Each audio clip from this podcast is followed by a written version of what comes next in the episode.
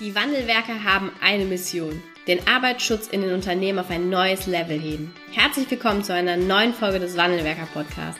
Den ersten deutschen Arbeitsschutz-Podcast für ganzheitliche und innovative Ideen für den Arbeitsschutz. Heutzutage können Informationen schnell gegoogelt werden. Experten, die mit neuen Strategien und Methoden Arbeitsunfälle nachhaltig reduzieren, sind gefragter denn je. Die Wandelwerker zeigen Geschäftsführern, Sicherheitsingenieuren und Fachkräften für Arbeitssicherheit Schritt für Schritt, wie genau das funktioniert und wie damit den stagnierenden Unfallzahlen ein Ende gesetzt wird. Es gibt keinen Grund, länger zu warten. Jetzt ist der Zeitpunkt, um Arbeitsunfälle zu reduzieren. Hallo und herzlich willkommen zu einer neuen Podcast-Folge im Wandelwerker Podcast. Ich begrüße ganz herzlich heute im Podcast-Interview Oliver Polans. Hallo. Hallo, schönen Morgen, Anna. Ich freue mich, dass du unser Podcast-Gast bist und du hast eine tolle Position, die du in deinem Unternehmen, beim Unternehmen SPI bekleidest und wir werden jetzt gemeinsam in den nächsten ähm, ja, 30, 30 Minuten auf das Thema Sicherheitskultur bei SPI einmal schauen. Du hast ähm, keine klassischen, keinen klassischen Werdegang für einen Arbeitsschützer, sondern ganz spannende, ja, ganz spannenden Werdegang auch hingelegt, um äh, dorthin zu kommen, wo du jetzt stehst. Ähm, erklär doch mal, wo so dein Ursprung in, in der beruflichen Praxis war. Ja, sehr gerne. Also ich habe ähm, knapp zwei gewerbliche Ausbildungen gemacht, eine mit Gesellenbrief äh, abgeschlossen, habe mit 15 meine erste Lehre begonnen und äh, warum ich das erläutere, das ist genau das, äh, was ich heute gut gebrauchen kann, nämlich das Verständnis für die Kolleginnen und Kollegen vor Ort, die äh, eben auch gewerbliche Tätigkeiten tun. Ich habe dann aufgesattelt, äh, Fachabi nachgeholt und habe dann über einen zweiten Bildungsweg ein äh, Chemiestudium absolviert, äh, Vollchemie und äh, nachdem ich dann ein Auslandsjahr äh, als Postdoc gemacht habe, äh, habe ich bei der Bauberufsgenossenschaft begonnen als äh, Gefahrstoffreferent, äh, bin dort zum technischen Aufsichtsbeamten ausgebildet worden und habe äh, als Sachgebietsleiter Schutzkleidung, Zertifizierer für Schutzkleidung gearbeitet und äh, habe dann in 2006 den äh, Weg aus dem Beamtentum raus in die Industrie gewagt meine Motivation war damals das, was äh, ich gelernt habe bei der Berufsgenossenschaft. Und da bin ich sehr dankbar für den Berufsgenossenschaften, für so viel Wissen, äh, was mir vermittelt wurde, in der Industrie umzusetzen und zu zeigen, dass Arbeitssicherheit ein Thema ist, was erstens mal Wettbewerbsfähigkeit äh, steigert, auf der anderen Seite aber eben auch nicht oder nicht viel mehr Kosten verursacht, wenn man es geschickt anstellt. Mhm. Und ich habe dann äh, erst bei Hochtief äh, gearbeitet, von 2006 bis Ende 2013, bevor ich dann zu SPI gegangen bin. Äh, und dort darf ich den Bereich Health, Safety, Environment and Quality Management vertreten. Okay, das sind, das sind zwei ähm, Berufswechsel, die wirklich nicht jeder tut. Ne? Einmal, du hast, du hast Koch gelernt als Ausbildung und dann, ja. wie kommt man vom Koch zum Chemiestudium? Wäre jetzt meine erste Frage. Ja. Das ist, das ist simpel zu beantworten. Ne? Ich hatte vor, äh, Berufsschullehrer zu werden fürs Nahrungsmittelgewerbe und äh, um das zu tun, muss man zunächst Lebensmittelchemie studieren.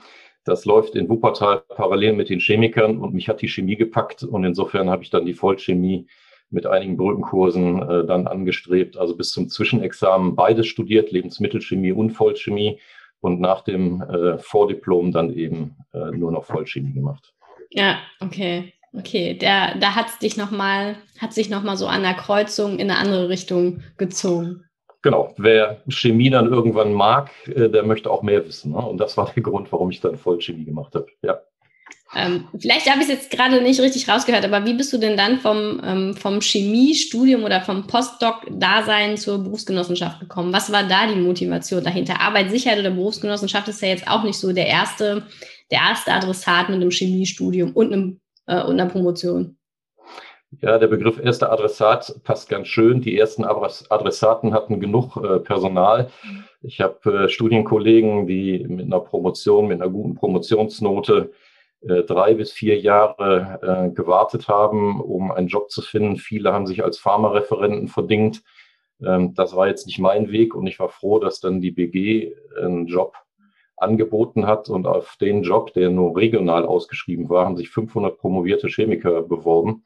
Äh, und insofern äh, hatte ich das Glück mit einer Kollegin zusammen, einer Studienkollegin auch zusammen, dass wir beide den Job bei der BG bekommen haben. Okay, okay. Also das war schon krass. aber für mich äh, tatsächlich der absolut richtige Weg. Ne? Die Vielseitigkeit, die ich dort im Berufsleben hatte bei der BG, die vielen Themen auch, die ich als Chemiker einbringen konnte. Ich habe im Grunde genommen mein ganzes Studium bis hin zur Promotion einbringen können. Äh, wir haben Themen gehabt, äh, Krebserkrankungen an den Nieren durch gewisse Abbauprodukte und genau eins dieser Abbauprodukte habe ich im, im, in der Promotion künstlich synthetisiert. Also insofern äh, war das bis äh, das Studium von, vom ersten Semester bis zum letzten absolut wichtig für den Job, den ich da gemacht habe. Ja, okay. Das ist ja, du kennst ja jetzt ganz unterschiedliche Perspektiven. Einmal die als äh, einmal die aus einem handwerklichen Bereich, dann die einer Berufsgenossenschaft, also einer Aufsichtsbehörde oder einer Aufsichtsinstanz und tatsächlich ja jetzt das, was du tust. Ne? Wo siehst du da auch vielleicht die Herausforderung bei der Gestaltung der Sicherheitskultur? Wer hat vielleicht am meisten zu schaffen? Wer kann am meisten bewegen? Wie gehst du heute mit diesen ganzen Blickwinkeln, die du ja sammeln durftest, um? Ähm, erstmal sehr gute Frage. Ähm, die, die Blickwinkel helfen mir, äh, mir persönlich, äh, das Thema tatsächlich von verschiedenen Seiten aus zu betrachten. Und ich habe ja nicht nur die gewerblichen Ausbildungen gemacht. Ich habe sechs Monate im Akkord gefräst, in Sonderschicht, sechs Tage in der Woche, also Samstag inklusive, um mein Studium zu finanzieren. Ähm, das, man merkt, das ist eine andere Kultur in den Bereichen, dieses, dieses Kollegenhafte, was, was man dort erlebt. Ne? Ähm, ich will das mal vergleichen. Ich habe das Glück gehabt, dreimal in ein bestehendes äh, Kohlekraftwerk, äh, nicht Kraftwerk, in ein äh, bestehendes äh, Flöz einzufahren. Äh, wenn man in dem Korb steht und mit dem Steiger 1000 Meter tief rauscht, dann ändert sich auf einmal das Gefühl, das Miteinander. Und ich glaube, wenn ich so unsere Kolleginnen und Kollegen vor Ort angucke, die ein großes Miteinander haben, dann ist äh, das, was ich in meinem Leben, in meinem Berufsleben lernen durfte, absolut wichtig, nämlich auf der Höhe oder auf dem, ja, auf dem, ja, auf der Höhe der Kollegen mit der ordentlichen Wertschätzung mit den Kollegen zu kommunizieren. Mhm. Ich erreiche nichts, wenn ich ja adressiere, ich komme aus dem Elfenbeinturm und ihr müsst jetzt machen, was ich sage, sondern ich möchte die Leute überzeugen. Und das hat ähm, ja den größten Einfluss. Ich denke nicht vorschriftenorientiert. Stichwort Aufsichtsbehörde, sondern ich denke risikoorientiert. Äh, und das umfasst mindestens die Vorschriften in Teilbereichen. Sagen wir, ähm, die Vorschrift ist da egal, da wollen wir es besser machen als das, was in der Vorschrift beschrieben ist. Ne?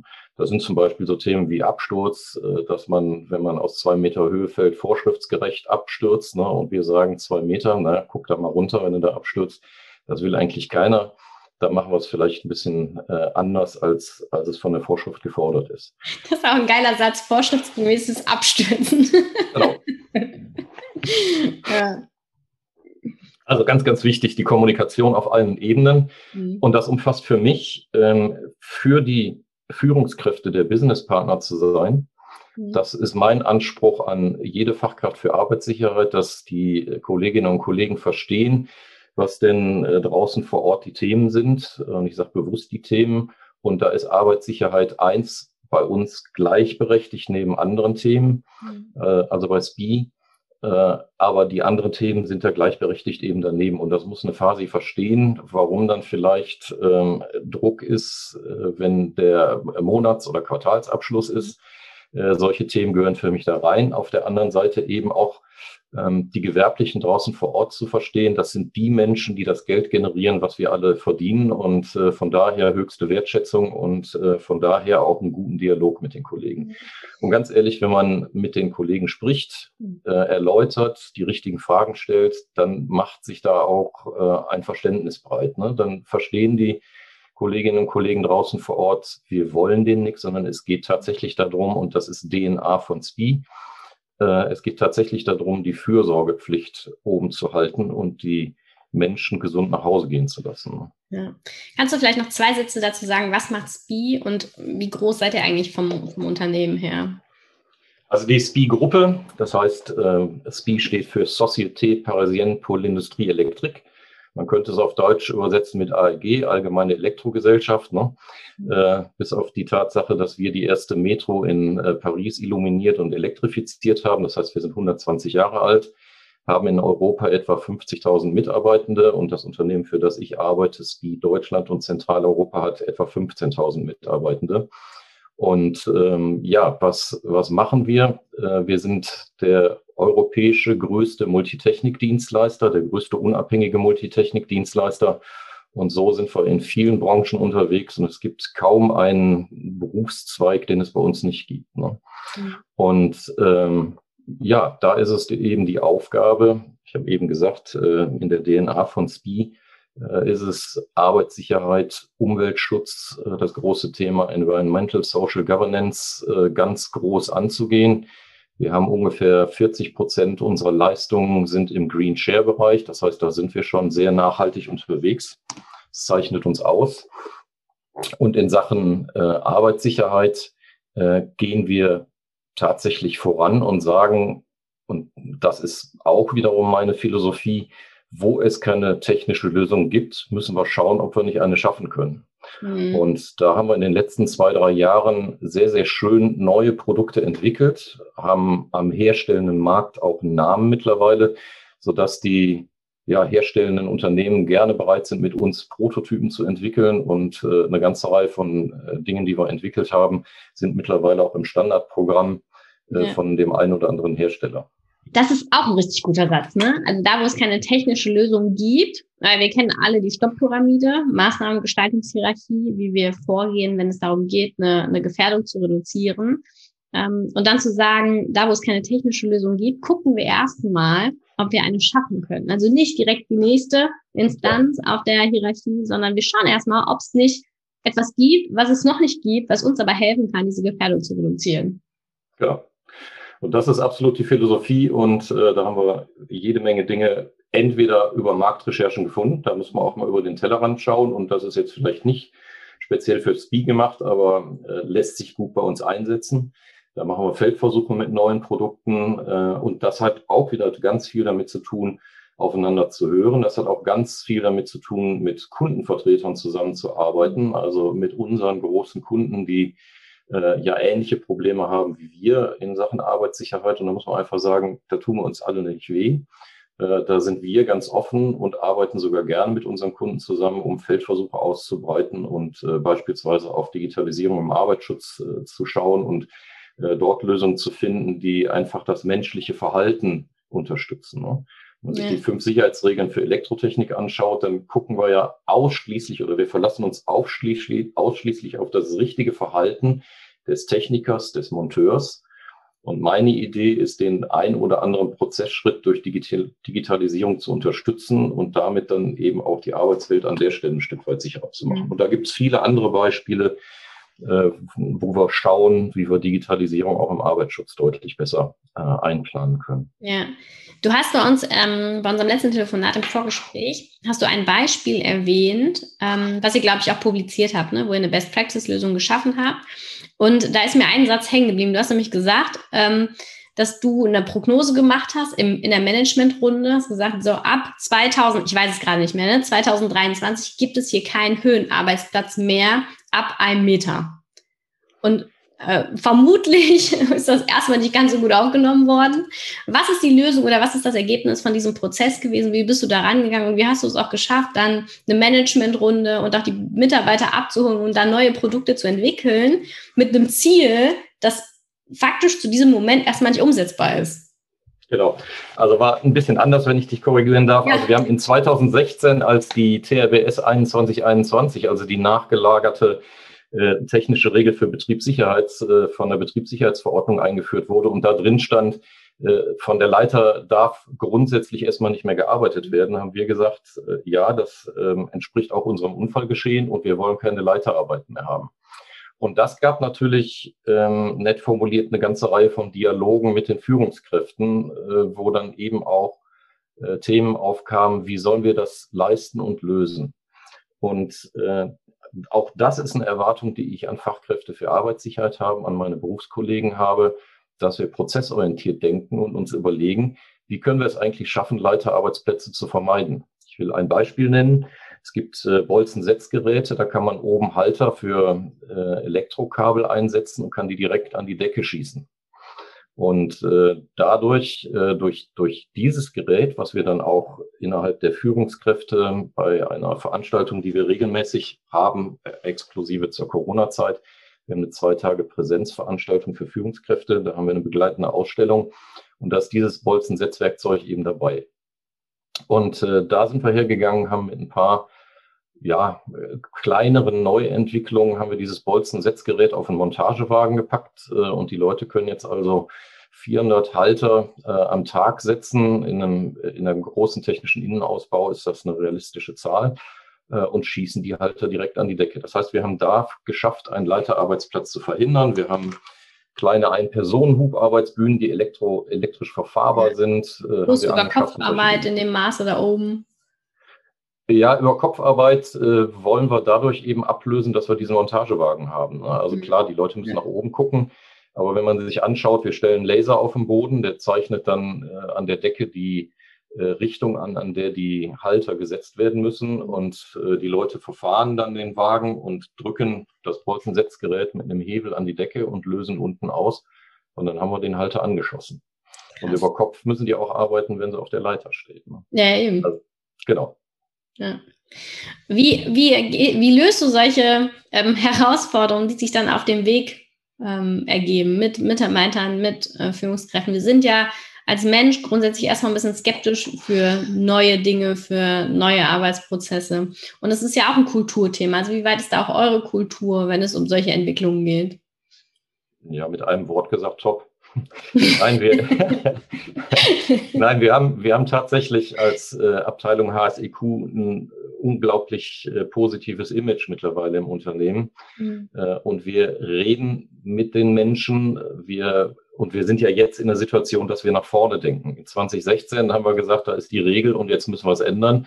Jetzt gehen wir hier und sagen, wir gucken nach vorne, wo sind unsere Risiken, was können wir ändern? Mhm. Und äh, da gehen wir dann intensiv auf die Führungskräfte zu, sprechen mit den Führungskräften und fragen, dürfen wir mal mit euren Leuten hier einen Feldversuch machen? Stichwort Exoskelett, die wir jetzt in einem Bereich ausprobieren. Dürfen wir mit euch mal einen Feldversuch machen? Dürfen wir eure Leute dann fragen, wie sie das Produkt bewerten? Mhm. Und dann kommen auch Verbesserungsvorschläge. Und interessanterweise, die leiten wir an die herstellenden Unternehmen weiter und die sagen, Mensch, haben wir noch nicht gehört, aber können wir uns vorstellen, wir gucken, ob wir was ändern können. Mhm. Und dann wird so ein rundes Bild aus äh, der kompletten Kette Idee über die operativen und dann zur herstellenden Industrie. Und ganz oft ist es mittlerweile auch so, dass aus dem Kreise unserer Unternehmerschar, unternehmenden Schar, mitarbeitenden Schar, die Ideen kommen. Also unsere Sicherheitsbeauftragten sind da mittlerweile unglaublich aktiv und haben Ideen, äh, und wir müssen dann im Grunde genommen nur noch recherchieren, gibt es das schon oder müssen wir es mit ein paar Handgriffen äh, neu entwickeln. Hm. Wie habt ihr das geschafft als HSEQ-Abteilung? Wie habt ihr es geschafft, als HSEQ-Abteilung so angesehen zu sein und auch ähm, ja, Sicherheitsbeauftragte zu motivieren? Ich weiß, dass das nicht in jedem Unternehmen so ist. Ne? Weder, dass die HSEQ-Abteilung anerkannt ist und gerne gesehen wird, noch dass auch Sicherheitsbeauftragte sehr engagiert sind. Ich will mal einen Satz, den ich in der Operativen gehört habe, der mich betrifft, äh, sagen. Da hat ein äh, Kollege Anfang 50 äh, aus dem Bereich gesagt zu einem anderen Kollegen, die wollen uns nichts, als ich da vor Ort war. Äh, und das ist, glaube ich, das größte Pfund, was wir haben. Viele Berufskollegen oder anders, das ist äh, die, sagen wir mal, historische oder konservative ja. Arbeitssicherheitsblick. Ne? gehen als Polizisten vor Ort. Wir gehen nicht als Polizisten vor Ort und das bedingt erstmal auch einen Kulturwandel in der eigenen Abteilung. Wir sind, äh, ich betrachte uns als die Berater vor Ort. Wenn man das ernst nimmt, dann heißt es auch vor Ort, das heißt mit den Führungskräften, das heißt genau den gleichen Blaumann anzuhaben wie die Kollegen vor Ort auch. Äh, also ich gehe im Blaumann raus. Ich habe, äh, wenn ich ins Auto steige, die Sicherheitsschuhe an. Mhm. Äh, ich habe den Helm mit Kinnriemen auf. Ich bin komplett aufgerödelt. Und damit zeige ich schon, Leute, ich akzeptiere das genauso wie ihr und ich finde das gut, dass ihr es akzeptiert.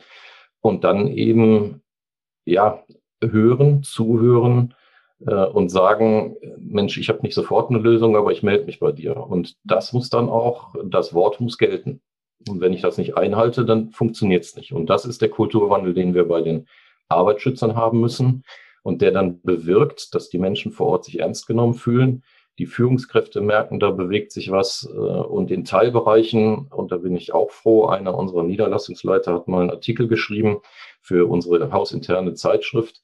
Der war überschrieben mit Arbeitssicherheit trifft Effizienz. Der hat also ein paar Dinge ausprobiert, die wir vorgeschlagen haben, hat gesagt, Mensch, das hilft nicht nur der Sicherheit, mein Mann fühlt sich besser, hat sie, mhm. hatte sich also auch mit seinen Mitarbeitenden unterhalten, sondern es hat mir auch in der Effizienz geholfen. Mhm. Und wenn wir das verbinden, dann haben wir die Akzeptanz bei beiden, nämlich bei den Führungskräften, die natürlich auch wirtschaftlich getrieben sind und bei den Menschen draußen vor Ort, die merken, die machen es für mich. Ne? Ja, ich würde gerne auf zwei Punkte eingehen, die du jetzt gesagt hast. Das erste ähm, ist, ähm, dass äh, ja Arbeitsschutz in der eigenen oder der Kulturwandel in der eigenen Abteilung stattfindet. Vielleicht kannst du da noch zwei, drei Sätze dazu sagen. Wie schafft man es auch eine, ja, eine HSEQ-Abteilung an sich in so einen Kulturwandel hineinzubringen und zu fördern und zu entwickeln. Weil 30 Jahre als Fachkraft für Arbeitssicherheit, als Polizei bleiben ja, kann man nicht einfach auflösen. Also wie schaffst du das als Leitung, ähm, dann dort auch intern erstmal den Kulturwandel zu gestalten? Das fängt oder das fing bei mir 2008, 2009 mit einer Kleinigkeit an. Ich habe mir unsere von uns vorbereiteten Präsentationen angeguckt. Mal abgesehen davon, das schiebe ich jetzt mal vorweg, ich habe nichts nicht mehr viel übrig für die Folienschlachten, die damals noch üblich waren. Danke, dass du das sagst. Aber damals äh, fingen die Folienschlachten an, in Paragraph sowieso steht. Und ich habe meinem Team gesagt, ich möchte kein einziges Paragraphenzeichen mehr sehen in den Präsentationen. Äh, das hat zu einem Riesenaufschrei geführt, hat aber auch dazu geführt, dass äh, die Teammitglieder sich überlegen mussten, wie bringe ich Wissen an die Menschen, mhm. wenn ich kein Paragraphenzeichen nutzen darf. das und, ist eine spannende These, ja. ja.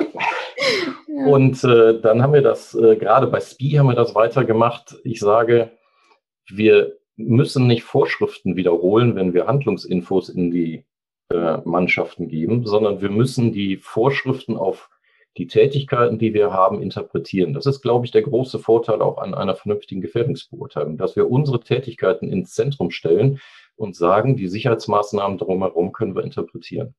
Und wir haben zu kritischen Themen, zum Beispiel Hubarbeitsbühne, ja, wo, wo zum Teil schwere Unfälle passieren, wo, wenn man sich da mal in der Stadt umguckt, die äh, Bereiche unterhalb der Bühne nicht vernünftig gesichert sind, ähm, da haben wir eine Handlungsinformation geschrieben und wir haben recherchiert, wir haben interpretiert und wir haben gesagt, äh, so geht's gut und richtig.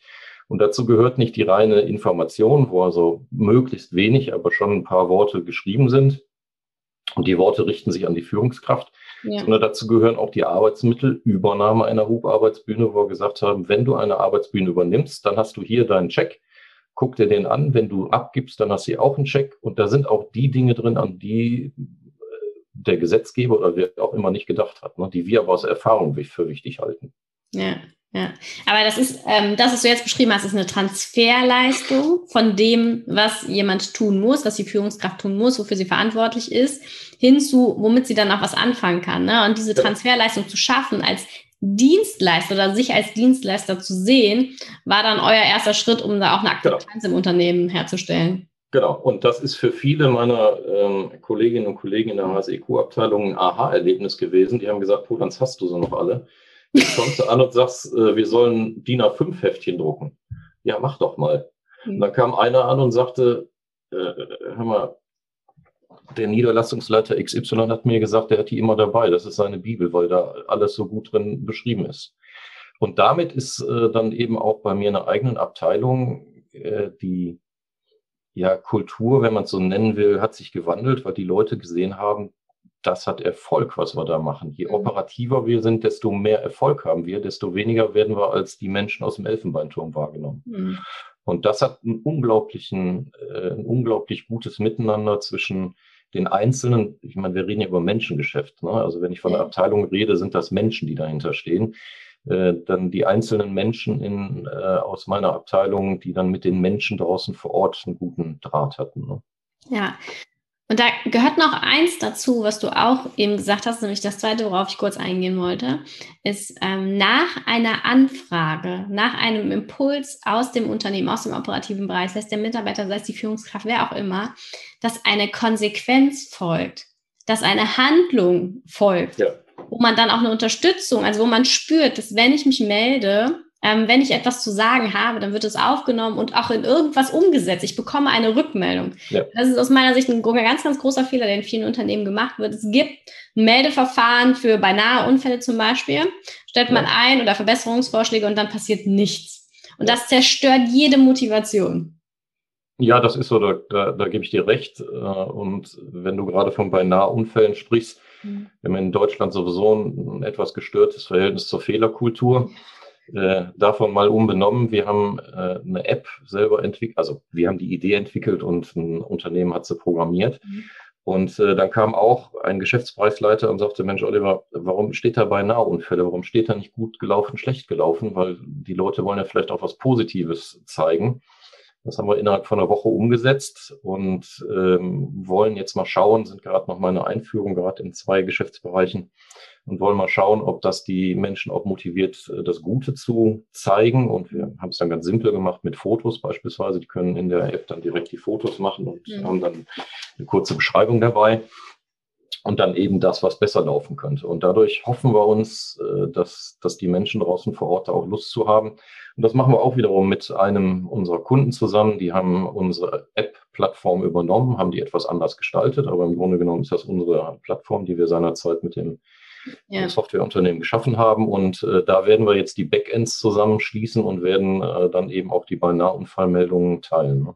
Ja, weil Sprache ist einfach so, also Sprache ist mächtig. Und so wie wir Sprache dann auch wählen und verwenden, und da ist beinahe Unfall ein ganz tolles Beispiel, finde ich, ähm, wird es ja auch wahrgenommen. Und ich finde, gerade im Arbeitsschutz, ich weiß nicht, ob das bei euch schon auch so ein bisschen im Wandel ist, ne, aber gerade im Arbeitsschutz gucken wir immer dahin, ähm, was nicht gut gelaufen ist. Jede ASA-Sitzung beginnt irgendwie mit den Arbeitsunfällen und der Ursachensuche und all dem, was irgendwie nicht, nicht richtig gut war. Und dann erwarten wir auf der anderen Seite, weil als HSE, HSEQ-Abteilung oder als Arbeitsschutzexperten, dass die Menschen Arbeitsschutz positiv wahrnehmen. Aber wie soll das gehen, ne? wenn wir immer, immer den Blick auf das Schlechte haben? Und ich glaube, da seid ihr mit, mit den Weiterentwicklungen, die ihr auch macht und mit der Beteiligung schon ganz gut auf dem Weg, oder?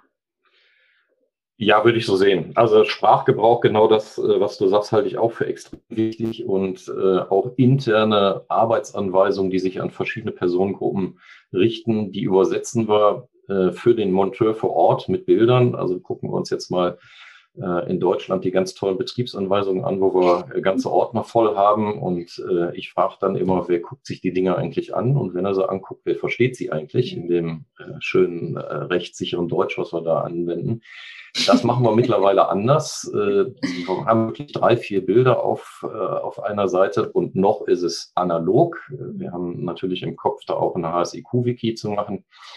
Äh, drei, vier Bilder aber und dann wirklich nur ein paar Stichworte, die helfen, das vernünftig wahrzunehmen. Und Sprache vor Ort heißt eben auch tatsächlich, ähm, dass wir bei Nahunfall, wie du es eben gesagt hast, wie gesagt, das haben wir abgelöst äh, und wir reden draußen, wie, wie die Menschen draußen auch reden. Ne?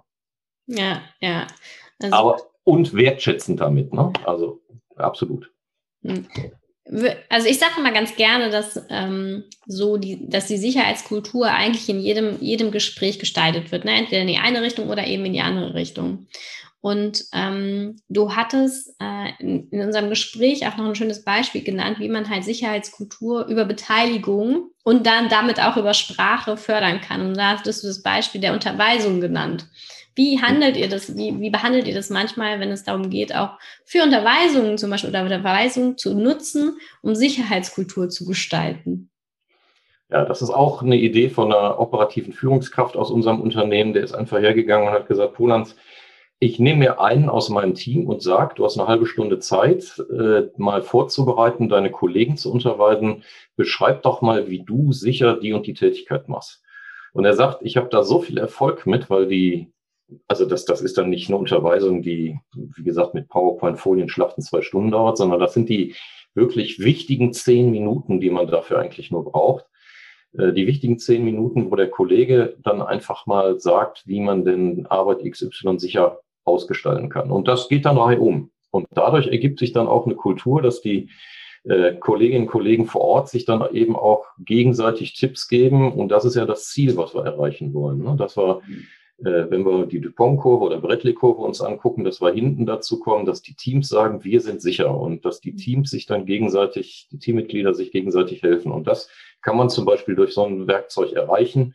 Ähm, ich habe das mal in London auf einer U-Bahn-Baustelle gesehen. Äh, da ist der äh, Operative, der Polier, würden wir in Deutschland sagen, hat sein Team morgens zum Pre-Job-Briefing um sich geschart.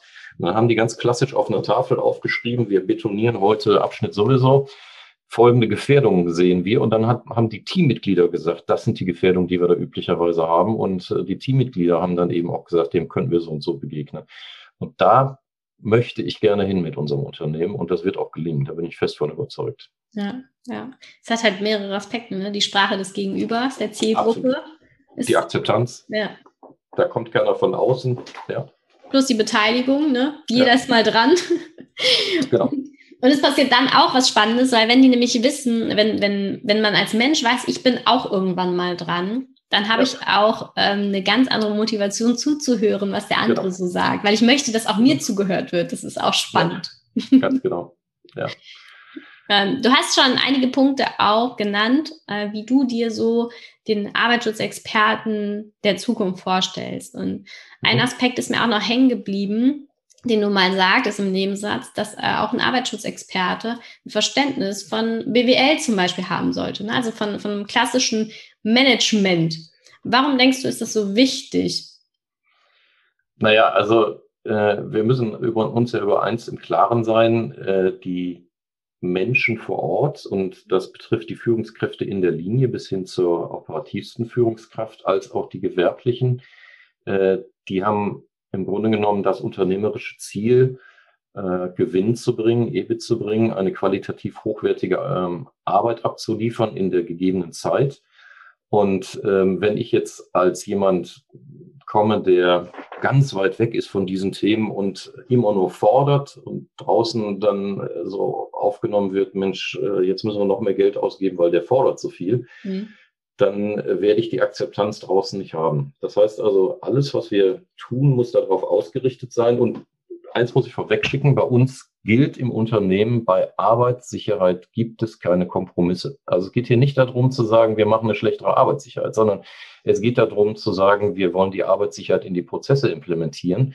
Und dazu muss ich auch verstehen, was draußen passiert. Dazu muss ich verstehen, wie eine Arbeitsvorbereitung läuft, wie äh, die Bestellvorgänge sind, wie schnell dann die Produkte da sind. Äh, und das sind so die Dinge, also ich muss kein BWLer sein, aber ich muss ein Verständnis dafür entwickeln, äh, wie Arbeitsprozesse funktionieren und da eben auch wissen, äh, an welchen Stellen äh, eben auch die Themen sind mit ja auch wirtschaftlichen Aspekten, klar. Ja, ja. Ja oder zumindest auch, also du hast es, glaube ich, jetzt im letzten Satz auch nochmal gesagt, ne? wenn ich als, als Arbeitsschutzexperte keine Ahnung habe, welche KPIs meine Unternehmensführung berichtet, dann kann das auch nicht funktionieren. Also die Sprache des Gegenübers gilt nicht nur für das, für das operative Geschäft oder für die Mitarbeiter vor Ort, sondern eben auch eine Ebene nach oben. Ja, alle Ebenen nach oben. Ja. Genau. Mhm. Und das, ähm, ich, ich erlebe nämlich da genau so, ein, so einen Unterschied. Es gibt die einen, die, die richtig gut nach unten kommunizieren können. Und nach unten ist jetzt nicht, wert, nicht wertend ja, gemeint, ne, sondern ins operative Geschäft mit den Menschen, die vor Ort arbeiten. Und dann gibt es diejenigen, die super gut nach oben kommunizieren können, wenn es um Strategien und Prozesse geht, ähm, Strategien verkaufen, ne, weiterentwickeln, die aber totale Schwierigkeiten haben, das, was sie gerne umsetzen möchten, auch nach, ähm, ins Operative zu kommunizieren. Ja. ja. Also wir, wir sind alle verschieden und man kann nicht jeden Menschen äh, dahin bringen, äh, was so meine Wunschvorstellung ist. Aber ich glaube, das Verständnis äh, in beide Richtungen muss da sein. Ne? Ja. Absolut. Was ähm, wünschst du dir für äh, dein Unternehmen, für deine Abteilung für die kommenden Jahre bezogen auf die Sicherheitskultur? Wo wollt ihr euch hin entwickeln? Also ich finde nach wie vor die Bradley-Kurve ein unglaublich gutes Instrument und ich möchte gerne, dass wir dahin kommen, dass wir sowohl intern in den Teams als sicheres Unternehmen wahrgenommen werden, als äh, natürlich auch extern. Mhm. Und äh, dazu gehört, und jetzt spreche ich meine Kolleginnen und Kollegen von HSIQ an, äh, dass wir uns auf neue Dinge einlassen. Und ich sage jetzt nochmal Digitalisierung, das hat ja auch damit zu tun, dass wir in nicht ferner Zukunft auch sogenannte Cobots haben, also Mensch-Roboter-Systeme, die zusammenarbeiten. Da müssen wir uns darauf vorbereiten. Wir müssen proaktiv wissen, was passiert in der ja. Arbeitswelt der Zukunft und wie können wir jetzt schon vordenken, äh, zumindest mal ansatzweise. Viele Dinge gehen ja ganz schnell und äh, da haben wir noch gar nicht dran gedacht, aber wir müssen ansatzweise uns darauf einrichten, diese Themen zu begleiten. Ja. Denn äh, das wird natürlich draußen vor Ort die Kolleginnen und Kollegen fordern und zum Teil vielleicht sogar überfordern. Und mhm. da sehe ich unser Ziel auch und unsere Aufgabe auch, äh, da draußen vor Ort zu helfen, Ängste abzubauen äh, und gemeinsam zu schauen, wo sind denn da auch die positiven Chancen. Ne? Mhm. Also die Chancen und wo sind die Risiken und beiden zu begegnen beziehungsweise zu adressieren. Also das ist das eine, Digitalisierung insgesamt, äh, Prozessdenke und das, was ich eben sagte, zu schauen, wie können wir durch digitale Techniken, und da sind wir übrigens gerade dabei, da darf ich nicht so viel drüber reden, weil da vielleicht auch das eine oder andere Patent rausspringt. Da sind wir gerade dabei, äh, solche Dinge auch auszuprobieren und die Arbeitssicherheit an der Stelle deutlich nach oben zu verbessern und dann eben auch Digitalisierung als wirklich was absolut Positives besetzt sehen und was man erzählen kann. Und das äh, denkt ja jedes Unternehmen vor, äh, virtuelle Realität, Augmented äh, Realität. Und wir haben das Glück, dass wir mit digitalen Zwillingen bei uns im Unternehmen arbeiten. Und wenn ich einen digitalen Zwilling habe, dann kann ich als Arbeitsschützer durch die Liegenschaft gehen, durch das Objekt gehen, durch die technische Anlage gehen und kann schon mal schauen, wo wird's denn knirschen, wenn wir im Betreibergeschäft sind, ne? wenn wir Maintenance in den Anlagen machen. Und das sind Dinge, die, die müssen wir einfach alle mit vordenken, die müssen wir mitarbeiten. Äh, und da sind dann wieder die Schnittstellen zu den Kunden, dass wir dann eben auch die Planungsphase mit dem Kunden besprechen können und ganz, ganz vorne anfangen, was wir alle wollen und schlussendlich aber bisher nicht tun. Ne? Mhm. Also wir sind ja in der Planungsphase ganz selten dabei, sondern wir sind dann dabei, wenn die Arbeiten äh, beginnen. Und da möchte ich gerne weiter nach vorne, in die Planungsphase, in die Angebotsphase und das dann eben möglichst auch mit den Auftraggebern, mit denen wir dann eben auch die Planung sauber äh, umsetzen können in Sachen Arbeitssicherheit. Ja, ja, eine schöne, schöne Vorstellung. Ich habe äh, eine allerletzte Frage. Was wünschst du dir für ähm, das Sicherheitskulturverständnis innerhalb oder äh, auf den Dachraum bezogen und auch innerhalb der ähm, Versicherungsträger, also Unfallversicherungsträger. Was wünschst du dir so allgemein für, für unser Land, wo wir über Sicherheitskultur sprechen? Ja, dass Sicherheitskultur ein Thema ist. Hm. Also ich glaube, dass das Thema ist noch, das Thema ist noch nicht gut besetzt und ähm, wir, wir überlegen gerade das Thema Behavior-Based Safety und wenn ich mir da anschaue, ähm, ganz ehrlich, ich kann da nicht vor Ort gehen und kann sagen, äh, liebe operative Führungskraft, du musst deine Kultur wandeln, du musst jetzt Behavior-Based Safety einführen. Da guckt er mich an und fragt mich, was, was soll das? Ich okay. glaube, das, was wir in der Theorie haben und was ja auch gut und richtig ist, mhm. müssen wir jetzt in Werkzeuge übersetzen, die draußen vor Ort angenommen werden können. Ich habe eben das Pre-Job-Briefing erwähnt. Ne? Das wäre ja zum Beispiel ein Werkzeug, wo man den Führungskräften, den Operativen sagen kann, Mensch, nimm dir doch mal deinen ja. mitarbeiten. Kann man auch in einen BBS-Prozess implementieren, ne? Ja. Auch, auch ja, ist genau. es ja nichts anderes als BBS, ne? Genau. Genau, das heißt also BBS übersetzen für die, für die Menschen vor Ort. Äh, und das ist etwas, was ich mir auch von den Präventionsabteilungen wünsche, die ja offen gestanden vielleicht immer mal ein bisschen einen Schritt hinterherhinken. Ne? Also ich glaube, da muss, äh, da muss die Behörde auch nochmal äh, neu denken. Und äh, ich habe einen sehr guten Draht zu verschiedenen Berufsgenossenschaften und ich schätze die sehr und ich bin absoluter Befürworter von Berufsgenossenschaft oder AUFA oder SUFA, wenn du über den Dachbereich redest. Ähm, aber wir müssen da dann auch nochmal neues Denken mit reinbringen. Und das ist das, was ich Kulturwandel in der HSIQ-Abteilung wäre, dann vielleicht Kulturwandel in der Präventionsabteilung auch ne? ja. von den Berufsgenossenschaften. Ja. Danke dir. Lieber Oliver, vielen Dank für dieses tolle Interview. Danke dir, Anna. Und äh, herzlichen Dank. Bis dann. Bis dann. Ciao. Ciao. Vielen Dank, dass du heute wieder dabei warst. Wenn dir gefallen hat, was du heute gehört hast, dann war das nur die Kostprobe. Willst du wissen, ob du für eine Zusammenarbeit geeignet bist? Dann gehe jetzt auf www.wandelwerker.com-termin und buche dir einen Termin. In diesem 45-minütigen Beratungsgespräch wird eine Strategie für dich erstellt. Du erfährst, in welchen Schritten du an der Einstellung der Menschen im Unternehmen arbeitest, sichere Gewohnheiten schaffst und somit die Arbeitsunfälle nachhaltig reduzierst. Vergiss eine Sache bitte nicht. Wenn seit Jahren die Unfallzahlen bei dir stagnieren, dann verbessert sich der Zustand nicht von alleine. Du brauchst einen Berater, der dir zeigt, welche Schritte du befolgen sollst und welche lieber nicht. Wir haben Geschäftsführern, Sicherheitsingenieuren und Fachkräften für Arbeitssicherheit in Deutschland, Österreich und der Schweiz dabei geholfen, die Sicherheitskultur in deren Unternehmen und bei deren Kunden zu verbessern. Als Kooperationspartner des Verbandes für Sicherheit, Gesundheit und Umweltschutz bei der Arbeit liegt es uns am Herzen, dir das notwendige Handwerkszeug auf dem Weg zur Vision Zero zu zeigen und bei der Umsetzung zu unterstützen. Wenn du wissen willst, ob du für eine Zusammenarbeit geeignet bist, dann sichere dir jetzt unter www.wandelwerker.com-termin deinen persönlichen Termin.